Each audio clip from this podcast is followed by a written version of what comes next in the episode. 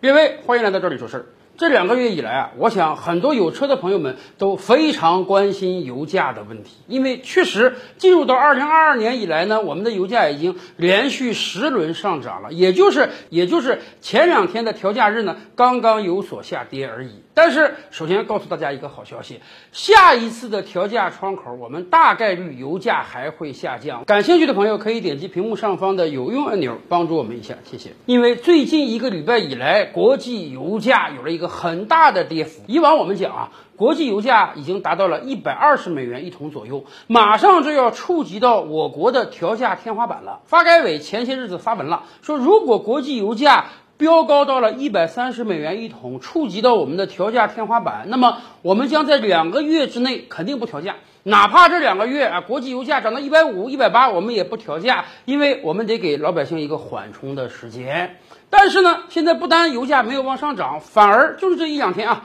国际油价下探到了一百美元以下。啊，这真是个大好事儿，所以我们可以预见，马上下一个调价周期，这个油价真是能降一些。哎呀，很多人真是能长舒一口气啊，要不然再这么涨下去，真的得考虑还敢不敢开车了。那么，当然，更多的朋友们关心啊，为什么这一轮国际油价会有下挫啊？它会不会持续跌下来呢？哎，油价下降大概是三个方面因素促成的。首先，第一个事儿啊，就是物极必反 啊。前些日子以来，国际油价因为俄乌战争一直在不断飙高，大家的预期就是啊，这个俄乌战争它结束不了，所以啊，油价只能越来越高。甚至俄罗斯有的领导人都说，未来国际油价有可能达到三百美元一桶，甚至四百美元一桶。但是我们非常清楚啊，这个油价跟世界经济是息息相关的，不是只开车的人要用汽油啊，我们每个人的日常生活恐怕都跟汽油相关啊。哪怕你从来不出门，你总得买快递、买外卖吧，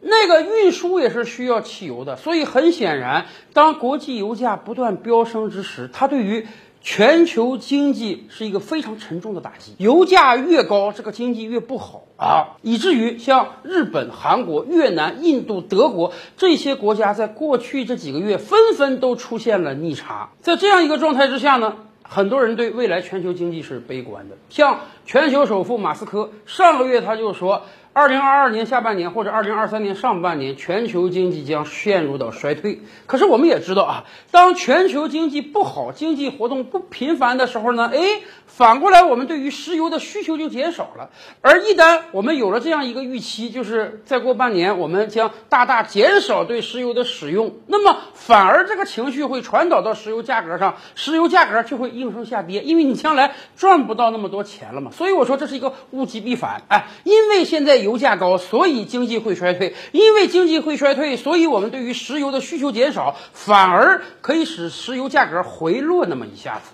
当然，除了这个因素之外呢，还有石油输出国的增产。俄罗斯这面一直在增产啊，你多卖点就多赚点钱啊。而以沙特为首的石油输出国呢，最近几个月是感受到了美国的巨大压力啊。美国那面惊天通货膨胀。有一半因素也是因为石油价格引起的，所以美国不断的给沙特施加压力，包括美国总统拜登准备这个月访问沙特，所以你或多或少得给老大哥点面子吧？哎，石油输出国组织最近也在不断增产，一方面。未来的需求要减少，另一方面，你这个产能在增加，所以石油有了一波小的降幅。但是，我想大家更关心的是哈，未来这个降幅能维持多长时间？有没有可能我们真的能告别这个石油上涨的趋势，重新回到两年前的低油价？但是我跟大家讲，这个希望恐怕是比较渺茫的，因为很显然，俄乌战争现在根本没有结束，美国和西方世界对俄罗斯的制裁一直在进行，甚至就在刚刚召开的这期峰会，他们又提出了。更多对俄罗斯的制裁，所以很显然，这个石油供应的紧张它会一直存在。因此，如果最近一段时间石油价格降了，咱们就得赶快趁这个机会多加一箱油吧。但是反过来讲啊，很显然，国际油价的不断飙升对我国电动车产业这个利好实在是巨大的。为什么最近一段时间以来，日本也好，韩国也好，德国也好，这些传统的贸易强国、汽车强国，他们的出口都在锐减，甚至我国去年汽车出口业超韩国，今年前五个月超德国，明年有可能超日本。主要原因就是因为随着全球油价的不断飙升，越来越多的人开始选择电动车了。而电动车领域，我国早就实现了变道超车，我们早就排在了这些汽车强国前面。所以很显然。高油价对于我国电动车产业是一个莫大的发展良机。今天我们身边很多好朋友们在买车的时候都要考虑电动车了，因为确实很多人觉得这个高油价有点承担不了了。两年之前，新冠疫情刚刚到来之时，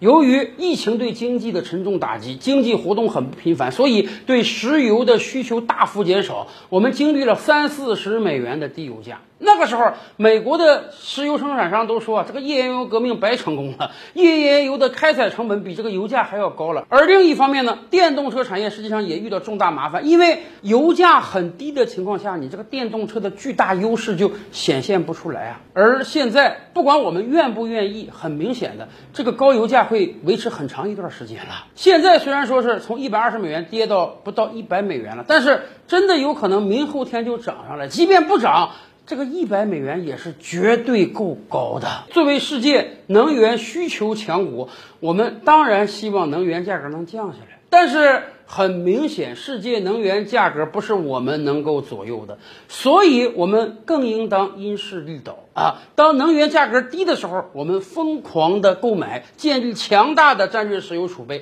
而当能源价格高的时候，就更应当因势利导。大力发展我们的电动车产业了。